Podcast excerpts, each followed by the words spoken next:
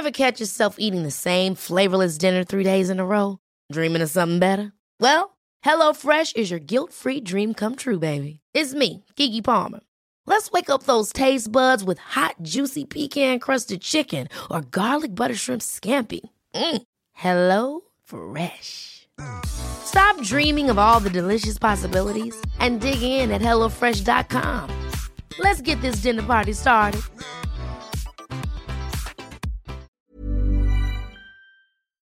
Gustavo Petro ya es el nuevo presidente de Colombia y en su discurso de toma de posesión podemos hallar muchas claves sobre cómo será su presidencia. Veámoslo.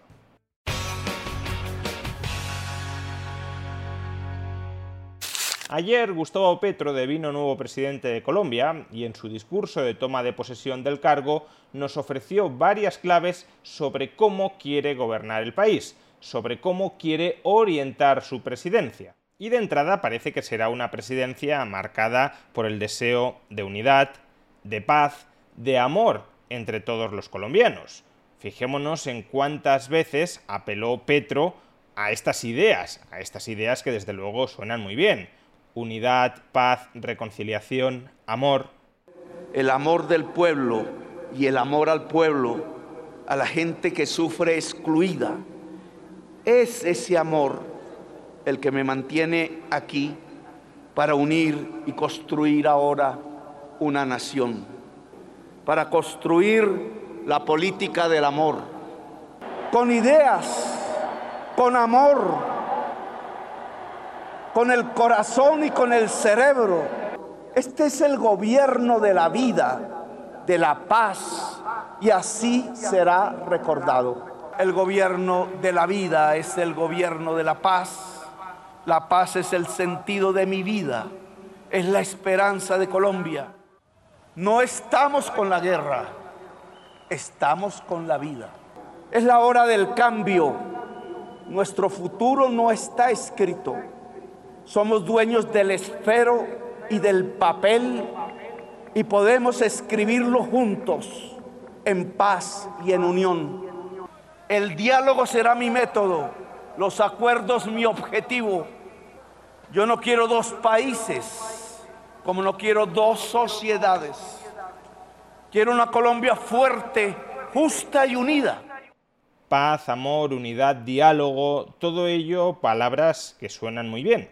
El problema es que las está pronunciando un político que está al frente de una maquinaria de poder, de un instrumento de coacción institucionalizado, como es el Estado.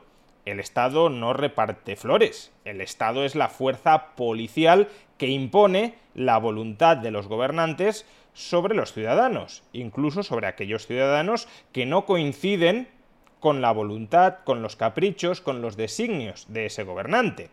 Y no creo que Gustavo Petro empiece a cambiar esto. No creo que Gustavo Petro deje de utilizar, como han venido utilizando todos los presidentes de Colombia y como han venido utilizando todos los presidentes del mundo que están al frente de un Estado que es el monopolio de la coacción, no creo que deje de utilizar el Estado para imponer su voluntad, para que aquellos que no coincidan con el programa de gobierno de Petro se sometan a ese programa de gobierno. Y ahí ya no hay tanta paz, tanto amor, tanta unidad, tanta conciliación. Ahí lo que hay es mano dura, es imposición legal. Y esto es algo que el propio Gustavo Petro sabe muy bien porque lo reconoce en ese mismo discurso plagado de paz, amor, unidad, reconciliación. La ley, como dice Paolo Flores Darcais, es el poder de los que no tienen poder. Necesitamos mejores leyes, nuevas leyes al servicio de las grandes mayorías y garantizar su cumplimiento. Por tanto, aquí estamos hablando de lo de siempre, de poder, de utilizar el poder del Estado para imponer una determinada agenda política, según Petro, la agenda política de la mayoría social, como si todos los otros presidentes de Colombia no hubiesen tenido un amplísimo respaldo mayoritario, ellos también imponían, usaban el poder del Estado para imponer la agenda de la mayoría social, pues bien, ahora Petro, como los anteriores presidentes de Colombia, también quiere imponer a través del poder del Estado, la nueva agenda social de la nueva mayoría social. Y eso significa que habrá personas que si no se someten, que si no obedecen los mandatos de este nuevo presidente de Colombia, como sucedía con los anteriores, esas personas serán reprimidas a través del poder del Estado. Es decir, que habrá nuevos enemigos y nuevas guerras que querrá librar el Estado colombiano. Hasta ahora el Estado colombiano tenía unos enemigos, libraba unas determinadas guerras, y con Petro no es que vayan a desaparecer los enemigos del Estado o las guerras que libra el Estado, porque la naturaleza misma del Estado es la guerra, es la imposición, es el uso del poder represivo contra aquellos que no se someten, contra aquellos que no obedecen. Lo que va a cambiar es la identidad de los enemigos del Estado. ¿Y quiénes serán los nuevos enemigos del Estado colombiano bajo el gobierno de Petro? ¿Serán acaso los terroristas los nuevos enemigos del Estado bajo el gobierno de Petro? No, ya lo dice Petro en este discurso de toma de posesión. Él va a intentar por todos los medios que los terroristas abandonen la violencia, incluso también ofreciéndoles beneficios jurídicos para ello. Es más democracia, más participación lo que propongo para terminar con la violencia. Pero convocamos también a todos los armados a dejar las armas en las nebulosas del pasado, a aceptar beneficios jurídicos a cambio de la paz, a cambio de la no repetición definitiva de la violencia, a trabajar como dueños de una economía próspera, pero legal, que acabe con el atraso de las regiones. Entonces, ¿contra quién gobernará Gustavo Petro? ¿Quiénes serán los enemigos del Estado de Gustavo Petro? ¿Cuáles serán las guerras que liberará el Estado de Gustavo Petro? Pues bueno, él mismo nos lo dice. Él está aquí contra los de siempre, contra los que no querían soltar el poder. Estamos acá contra todo pronóstico, contra una historia que decía que nunca íbamos a gobernar, contra los de siempre, contra los que no querían soltar el poder, pero lo logramos. ¿Y quiénes son los de siempre, los que no querían soltar el poder? Los ricos de Colombia, las oligarquías colombianas. Petro se considera a sí mismo un representante de los intereses del pueblo, un libertador del pueblo, de hecho, este discurso de toma de posesión lo pronuncia junto a la espada de Bolívar precisamente por eso. Llegar aquí, junto a esta espada, para mí es toda una vida, una existencia. Esta espada representa demasiado para nosotros, para nosotras. Y quiero que nunca más esté enterrada. Quiero que nunca más esté retenida. Que solo se envaine, como dijo su propietario, el libertador, cuando haya justicia en este país. Petro, decía, se considera a sí mismo un libertador del pueblo frente a las oligarquías colombianas. Y para eso va a utilizar el Estado colombiano, para librar una guerra contra los ricos, porque los ricos son responsables, para Petro, de los dos grandes males de Colombia. Por un lado, la desigualdad y por otro, la amenaza climática que puede terminar acabando con la especie humana. Que la igualdad sea posible. El 10% de la población colombiana tiene el 70% de la riqueza. Es un despropósito y es una verdadera amoralidad.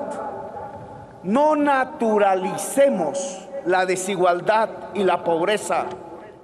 Petro está confundiendo aquí, no sé si deliberadamente, desigualdad y pobreza, Por supuesto, las dos variables en ocasiones pueden coincidir y una sociedad desigualitaria puede ser un síntoma de una sociedad muy empobrecida donde la mayoría de la población está atrapada en la trampa de pobreza y no puede escapar de ella, no puede prosperar y precisamente por eso aquellos que prosperan se diferencian mucho de aquellos que se mantienen atrapados en esa trampa de pobreza pero que en ocasiones ambas magnitudes puedan coincidir y puedan estar relacionadas, no significa que siempre deban estarlo. Una sociedad podría ser una sociedad muy desigualitaria, pero una sociedad donde no hubiera pobres, es decir, donde los que peor vivieran de esa sociedad vivieran muy bien.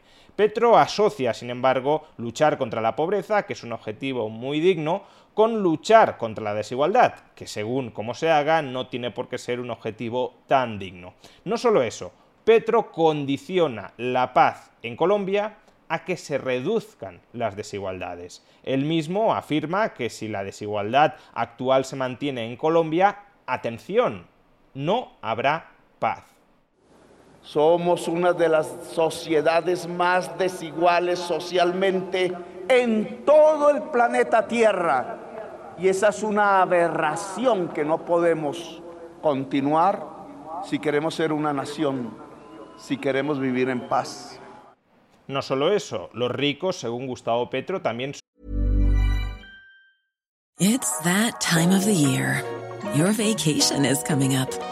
You can already hear the beach waves, feel the warm breeze, relax, and think about work. You really, really want it all to work out while you're away. Monday.com gives you and the team that peace of mind. When all work is on one platform and everyone's in sync, things just flow wherever you are. Tap the banner to go to Monday.com. There's never been a faster or easier way to start your weight loss journey than with PlushCare. PlushCare accepts most insurance plans and gives you online access to board-certified physicians who can prescribe FDA-approved weight loss medications like Wigovi and Zepbound for those who qualify. Take charge of your health and speak with a board-certified physician about a weight loss plan that's right for you. Get started today at plushcare.com slash weight loss. That's plushcare.com slash weight loss. plushcare.com slash weight loss. Hey, Dave. Yeah, Randy. Since we founded Bombus, we've always said our socks, underwear, and T-shirts are super soft. Any new ideas? Maybe sublimely soft. Or disgustingly cozy. Wait, what? I got it. Bombus. Absurdly comfortable essentials for yourself And for those facing homelessness. because one purchased equals one donated. Wow, did we just write an ad? Yes. Bombas. Big comfort for everyone. Go to bombas.com slash ACAST and use code ACAST for 20% off your first purchase. Son responsables de la crisis ecológica planetaria que amenaza con extinguir, con acabar la especie humana en apenas 100 o 200 años. No somos nosotros los que emitimos los gases efecto invernadero. Son los ricos del mundo quienes lo hacen, acercando al ser humano a su extinción. Y es cierto que los países ricos son los que emiten per cápita, que no en términos absolutos, más CO2, pero notemos cómo de nuevo la retórica frentista se traslada hacia los ricos. Los ricos, ya sean los ricos colombianos, ya sean los ricos globales, son los enemigos a batir desde el Estado. ¿Y cómo pretende Gustavo Petro doblegar a los ricos? ¿Cómo pretende someterlos? ¿Cómo busca acabar con esa posición de poder económico, de poder social, que a su juicio genera la desigualdad, la pobreza o incluso la crisis climática? Pues uno de los principales instrumentos que utilizará Gustavo Petro, y uno se teme que todo lo que hemos escuchado antes no es más que una conveniente excusa para justificar lo siguiente, uno de los principales instrumentos que pretende emplear Gustavo Petro para ello es una reforma tributaria en profundidad. Es decir, lo que busca Gustavo Petro es que el Estado colombiano extraiga más recursos, extraiga más riqueza de la sociedad civil para que él y para que los burócratas que componen el Estado colombiano la reinviertan, la utilicen supuestamente buscando el interés general. La igualdad es posible si somos capaces de crear riqueza, de generar riqueza para todos y todas. Y si somos capaces de distribuirla más justamente. Por eso proponemos una economía basada en la producción, el trabajo y el conocimiento. Y es por ello por lo que proponemos una reforma tributaria que genere justicia. El llevar una parte de la riqueza de las personas que más tienen y más ganan para abrirle las puertas de la educación a toda la niñez y la juventud no debe ser mirado como un castigo o un sacrificio. Vamos a subir los impuestos para que el Estado pueda gastar más en educación. Una excusa archiconocida en todos los países del mundo para justificar fuertes hablazos tributarios. Y a este respecto, solo un dato. Colombia ya gasta en educación, el gasto estatal en educación de Colombia como porcentaje del PIB ya es superior al de países como España. España gasta alrededor del 4% del PIB en educación pública y concertada, y Colombia gasta alrededor del 5% del PIB. Por consiguiente, quizá no sea tanto una cuestión de volumen de recursos cuanto de utilización eficiente de esos recursos pero lo que busca Petro no es optimizar el uso de los muchos recursos públicos de los que ya dispone el Estado colombiano. No, lo que busca es construir un discurso, lo que busca es construir una narrativa que justifique, a los ojos de la mayoría social colombiana, un agrandamiento del Estado colombiano con impuestos mucho más confiscatorios, aunque él nos dice que no serán confiscatorios, sino que serán justos. Los impuestos no serán confiscatorios, simplemente justos. No ha dicho que no serán confiscatorios porque no serán muy elevados. Ha dicho que, sean los que sean, no cabrá tildarlos de confiscatorios porque los impuestos son justos per se. Por consiguiente, aunque un impuesto sea confiscatorio, desde su punto de vista será un impuesto justo. Pero Petro no quiere únicamente que ese impuesto confiscatorio que él pretende establecer sea percibido como justo por él y por los suyos, también pretende que sea percibido como justo por aquel que lo tiene que pagar, porque Petro sabe muy bien que la mayor y la mejor de las servidumbres posibles es la servidumbre voluntaria, aquella servidumbre donde el siervo no obedece a regañadientes, no obedece por miedo a la represión del Estado, sino que obedece porque le han lavado el cerebro, obedece porque tiene síndrome de Estocolmo, obedece porque ha interiorizado que ha de obedecer. Y por eso Petro exhorta a los ricos a que paguen impuestos orgullosos, contentos, felices, con independencia de cuál sea el confiscatorio nivel tributario que pretenda imponer en Colombia. Seremos iguales cuando el que más tiene al pagar sus impuestos lo haga con gusto, con orgullo, sabedor que ayudará a su prójimo niño, niña, bebé, joven, mujer, viejo, a crecer sano, a pensar, a vivir con la plenitud que da la nutrición y la educación del cerebro y del alma. La solidaridad está en el impuesto que paga el que puede pagarlo y en el gasto del Estado que va a quienes lo necesitan. El contribuyente, por tanto, no solo ha de ser saqueado, sino que ha de ser saqueado con una sonrisa. Y si no sonríe cuando es saqueado, si protesta, si se revela, entonces es un insolidario porque no acepta que sea el Estado quien maneje su patrimonio para perseguir el interés general, para perseguir el bien común. Y por tanto, aquel rico, aquel contribuyente que no quiera pagar impuestos, se convierte en un enemigo del Estado y de la sociedad, porque es un elemento antisocial. Curioso este doble lenguaje en el que se llama al amor, a la unidad, a la reconciliación, a la paz, incluso con los terroristas, pero que en cambio pone el foco de la enemistad, de la lucha de clases, en aquellos que tienen y que pretenden conservar pacíficamente lo que tienen sin que el Estado se lo robe. Y por supuesto que en Colombia y en muchos otros países del mundo habrá muchos ricos que sean ricos que no merezcan serlo. Es decir, habrá personas que se han enriquecido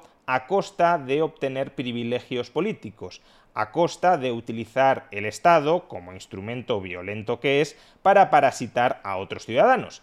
Pero en tal caso lo único que necesitas hacer no es cobrarles impuestos, es acabar con los privilegios que les permiten a esas personas parasitar al resto de la población.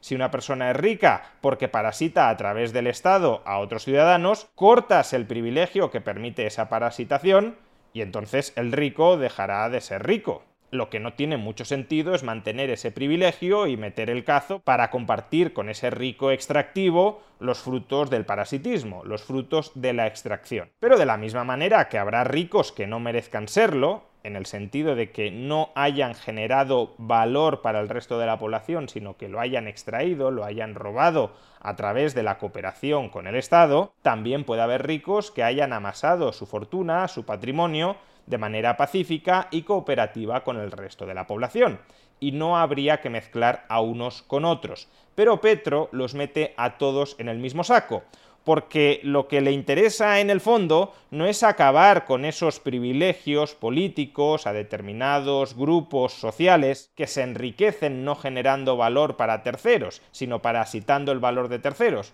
No, lo que le interesa no es acabar con eso, lo que le interesa es obtener más recursos allí donde estén, entre los ricos que lo merecen o los ricos que no lo merecen, ¿para qué? Para agrandar el tamaño del Estado colombiano, para agrandar el tamaño de la burocracia colombiana, para agrandar el tamaño de las redes clientelares y por tanto de las redes que dan sostén al poder político y a un determinado poder político, para agrandar las redes clientelares hacia la población. Si tú sales adelante por lo que yo te doy, entonces tú me debes lo que eres y me vas a seguir votando. Y esa es la Colombia hacia la que parece que quiere avanzar Gustavo Petro. No una Colombia más libre, no una Colombia con una sociedad civil más vigorosa, más pujante, sino una Colombia donde el Estado colombiano tenga un poder todavía mayor del que ya tiene para que los colombianos salgan adelante no por sus propios pies, sino a través de la redistribución, a través de las dádivas, a través de las redes clientelares que establezca el Estado colombiano con el objetivo de volverlos dependientes de ese Estado colombiano. No facilitar la producción de riqueza para que cada cual, con esa riqueza que él en libertad ha creado, pueda vivir su vida como desee vivirla, no, producir riqueza para que se la pueda apropiar el Estado y pueda disponer de ella en función de la agenda, en función de los intereses de ese Estado, es decir, de aquellas personas que transitoriamente manejan el Estado a través de su gobierno y en su propio beneficio. No más mercados libres, sino más mercados politizados. No más autonomía personal, sino más dependencia estatal.